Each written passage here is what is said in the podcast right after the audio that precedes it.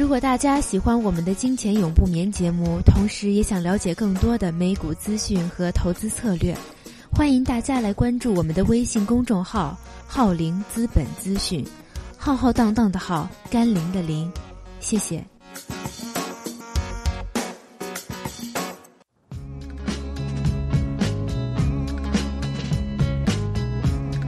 解读最新北美财经，感受美股交易魅力。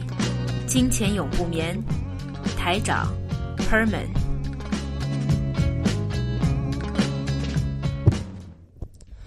OK，欢迎收听《金钱永不眠》节目。Herman 你好，你好，台长。那我们这一周发生了非常的市场很波动了，应该这样子说哈。那我们这种波动性的话，现在就啊，当然是美股了。美股方面的话，现在有三种不同的呃传看法啊。第一种就觉得是。一个比较大的调整，嗯啊，正常的调整。给那些先给那些不明白的听众先说一下，这一周我们股市多跌了多少？曾经基本上是 呃，道指好像跌有一千点是吧？有道指最低啊，最低跌到一千，但是后来这三天的话就回涨了一下，然后回升了一点点了。S M P 五百跌到一一八六零啊，最低的时候是一八，大概一八五。七零左右，所以今年最高的时候是要两千。哦，没有，它现在是这样子，最低最低是一八二二几。到后来就回到呃现在的一八八几了。那从今年最高点两千点，两千点跌下来，OK。那这种的话是在大概两个礼拜以内发生啊，最最跌跌幅的最多啊。那单周的跌幅是基本上二零一一年以来最厉害的、最大的、最大的。嗯好，那当然了，上一次跌幅这么大是欧债危机。哦，对，这是什么危机啊？就其实也是欧洲的问题，但是。啊，欧洲引致了全世界的问题。先说说股市的问题啊。那现在三个全啊看法，第一个就是说是呃一个大的调整啊，因为调整完的话应该很快会回去啊。那第二个的话就是说调整以后啊会啊会有一个窄窄幅横行横向横向的这样子发展，也不会有太大的一个呃可能信号的话还没有这么快出来。那到第三种的话比较悲观的话，就是可能是熊市。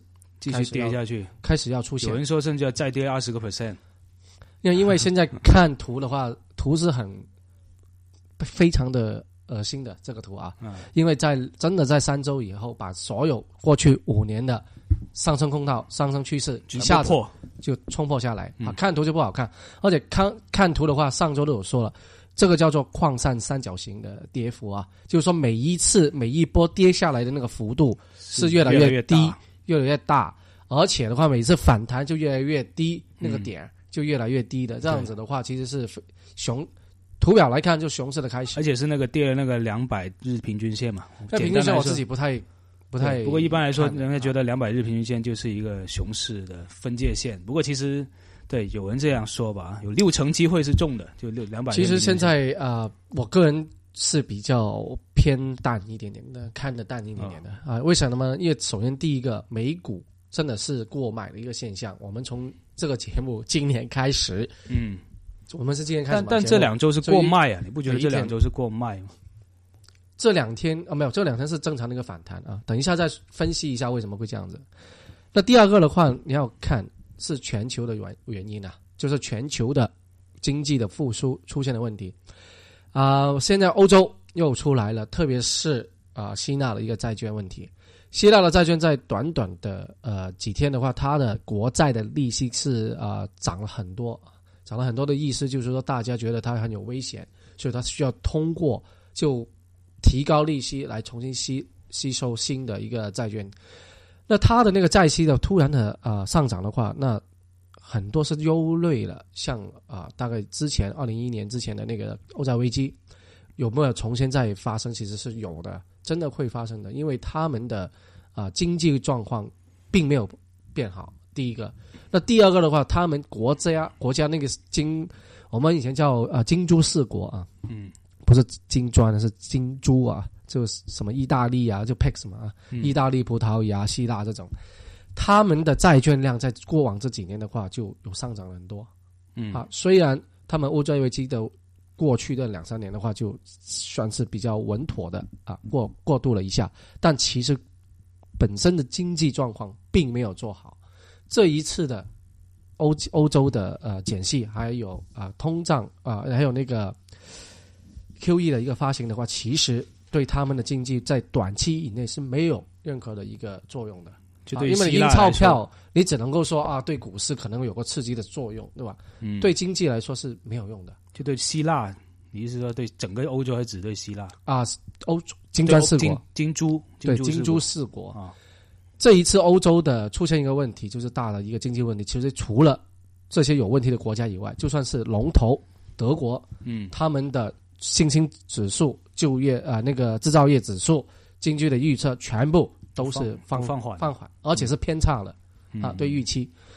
所以你看看综合这么多的因素，哈、就看得出其实未来真的有一段比较忧心的，特别是二零一五年开始，嗯今年底啊，已经开始会有一些啊，美联储在啊十月底会有一个议息会议，将会决定到底 QE 啊 QE 是不是正式的结束了？嗯那当然现在预测就是了。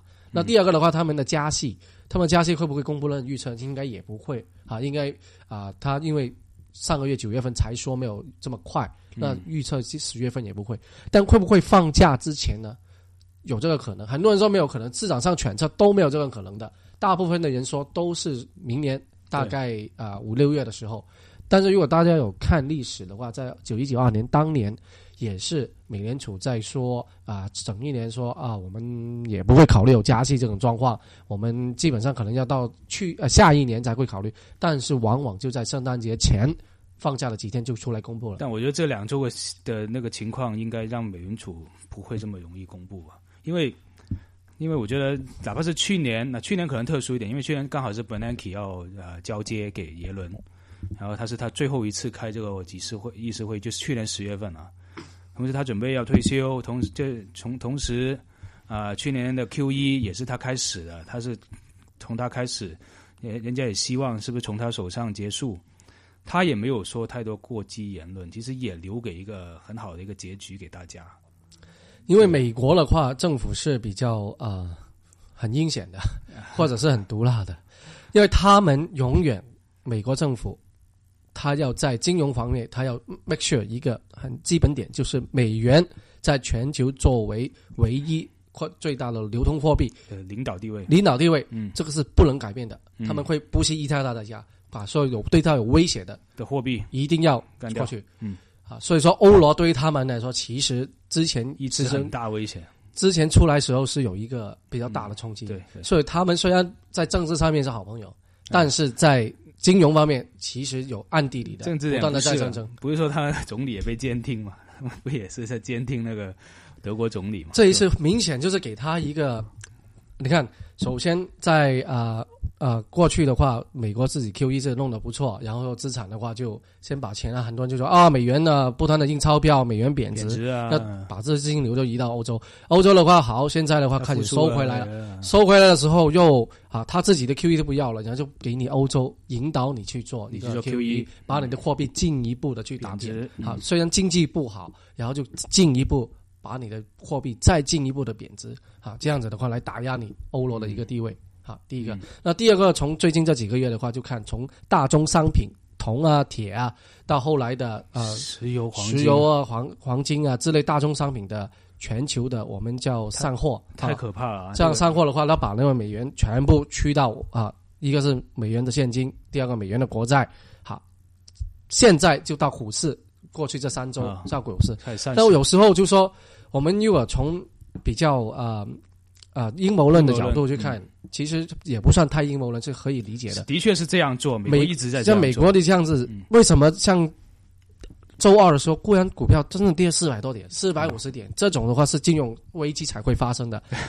他们马上觉得不对不对头，因为他们没有在他们的计划计划当中没有这么快要把股市下去的，嗯他们就不断的慢慢慢慢啊把这个货散掉，嗯，但一下子造成了市场的恐慌的话，他们没有 不在他们的时间表，他们态度表，马他们的 schedule 里面没有这么快的，所以他们一定出来了一个所谓鸽派的人，就会出来说出来就说啊，哎我们可能有可能 Q 一四都有可能，或者 Q 一三不会结束，不会结束之类的，哎，市场马上有个反弹，有反弹。好，对，那当市场好一个月、两个月之前，真的有个资产大他开始要上上货的时候，他就说啊，我们觉得资产，特别是也还记不是耶伦自己出来说啊，目前这个价格的话，可能有点 overvalue 哈，对，所以说目 市场好过买的时候，然后他们的一个鹰派的人就出来说，市场真的恐慌造成了一个过卖的现象的话，鸽派的人就出来说一些相反的说话。嗯。特别最假的一个数据就是在啊、呃消费者的信心指数在上周公布的是非常差的，但是在新周五昨天我们公布的那个叫啊、Michigan 麦芝根的那个。那个指数，这个是啊、另外的一个消费指数，突然说比预期的要好很多哦。不可能在短短一个 一个礼拜，基本上两个极端的一个方法。所以说，虽然说我们都知道政府说的东西大家信啊、两三成已经已经不错了，美国也一样这样，全世界都一样。对，好。那最搞笑是，呃，你既然看耶伦，耶伦本身应该是个鸽派啊，但你看他的说话，他开会现在已经不讲，他说话就不讲究竟我是鸽派鹰派，我讲美国梦啊，他现在说话都说啊，我们美国梦，但同时贫富悬殊很厉害，最近出了一个数据，这个贫富悬殊率，就是说一个国家百分之十的人控制这个国家资产百分之多少，排第一，你猜是谁？排第一是俄罗斯，是俄罗斯，嗯，嗯，百分之一个百分之十人控制百分之八十的资产了，对。然后美国排在第七，好像是百分之七十七，我记得。对，然后香港也有百分之前前前十位，也是百分之十人控制百分之七十多八十的资产。在中国好像还好，中国还百分之十人控制六成资产，其实中国排到比较后，还不算太厉害啊。但是美国、呃加拿大还有这些日本这些国家在往后退，它就是百分之十十的人控制资产越来越少，有点缩小的空间。但呃，明显明显那个美国其实现在是越来越贫富悬殊越来越厉害，因为它是自由经济嘛，自由经济自然会做成这样。所以美国政府的呃，特别是联邦储备局，其实整个市场都是在它控制当中。第一个，对，那第二个的话，你要看这个资产计划，啊、应该是说在 Q E 出来的时候，哈、是从大概啊、金融海啸之后，他们一不不断的印钞票，把资产价格抬高。但是当你的资产价格过高，造成泡沫，但是同时也是在低利息的环境底下嗯。这样是这个泡沫是很危险的，嗯，非常的危险。一旦资这个呃，虽然说很多人说哦，我现在利息非常低，就算我涨也是涨一点点，但那一点点在这么高的资产价格的当中的话，将会有一个非常大的一个反影响。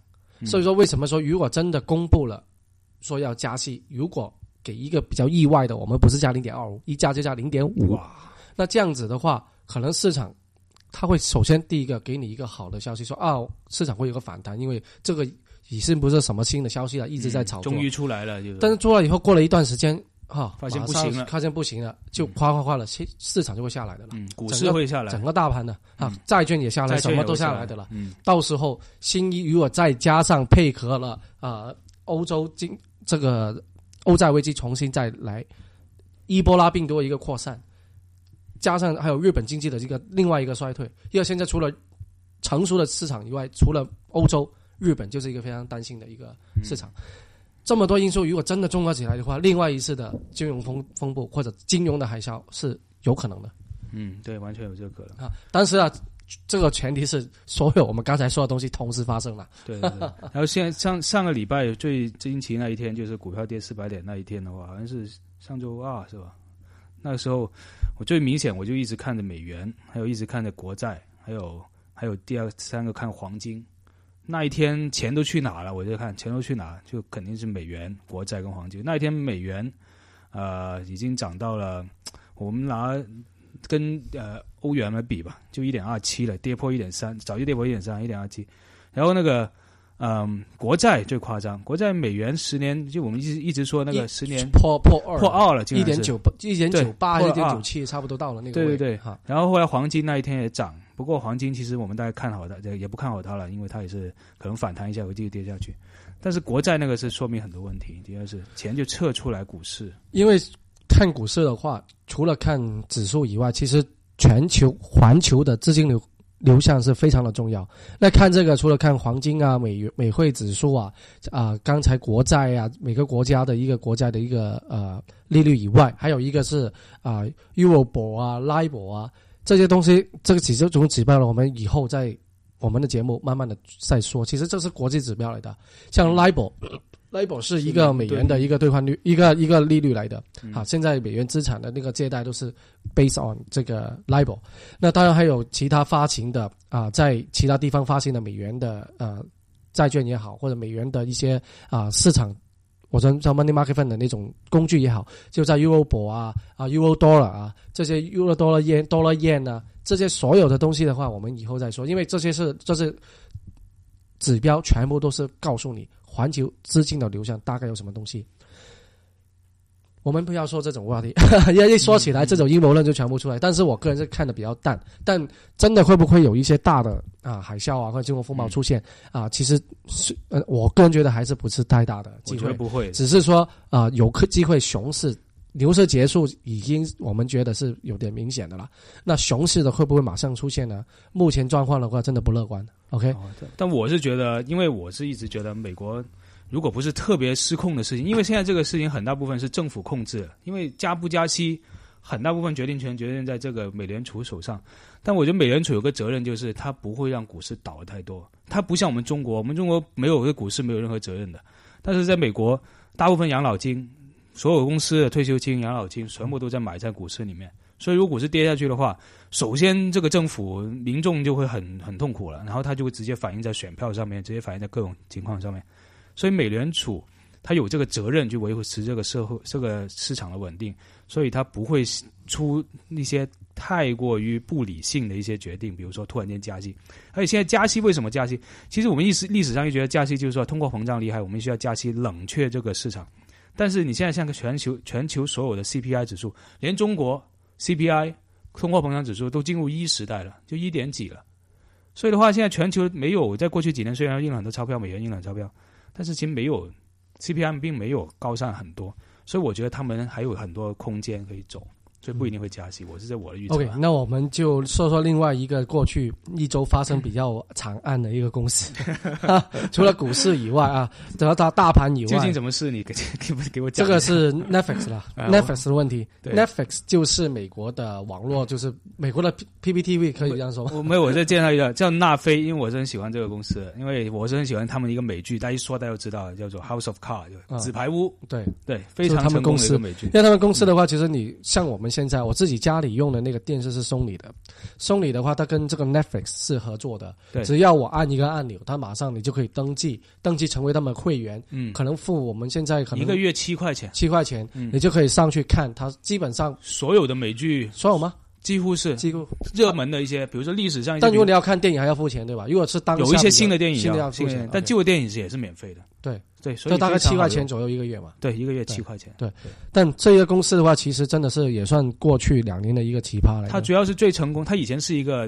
租碟的公司。其实因为北美这边视频因为版权原因啊，很多跟我们中国真的落后很多。我记得我们刚来北美这边的时候，那时候这边还是用那个录像带的录像带，我们当时已经用 VCD 了，什么之类，他用录像带。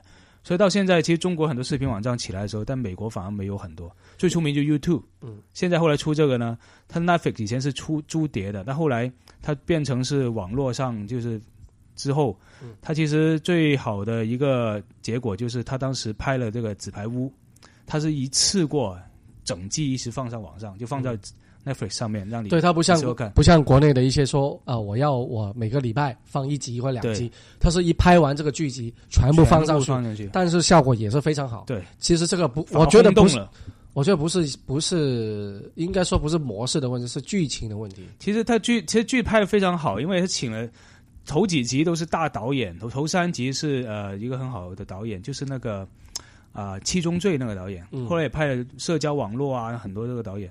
然后呃，叫 David David Lynch 啊，忘了，呃，然后他的那个演员也是 Kevin Spacey，也是一个影帝级的人，然后演技非常好，剧情安排非常好，电影拍的非常好，像电影一样的电视剧，然后也而且刚好讲的是政治，呃，白宫这种大家都关心的话题，所以非常有意思。他的其实那股票其实跟 Tesla 一样啦，也是一个奇葩的，过去两年呢，在五十几块的话，一下子去到四百多，哈，四百五十几。那这个股票的话，当当然的话，这一周出现什么问题？为什么在当天跌幅超过百分之二十五啊？从四百大概四百五十三左右吧，一下子的话就去到了三百五十三百六左右啊，跌了二十五个 percent 一天。而且是市场就是收市之后的，对，收市之后，这是因为外股价。因为他的那个呃期望，就是说新申请他们的呃人数 subscriber 下降了很多，明显的下降。那当然了，这个也可能跟刚才我们说的那个剧情，什么《House of Cards》那些东西有，就你有一个电影突呃或者一个电视剧非常受欢迎的，会大家诶嗯突然有个轰动的效果。对当这个轰动过去，你有没有什么新的出东西出来的话，人就觉得哎，可能是否是否要先 hold 住一下，好像或者据说是因为 House of Cards 它在本来一直都是在好像 New Jersey 拍，还是在哪一个州拍的啊？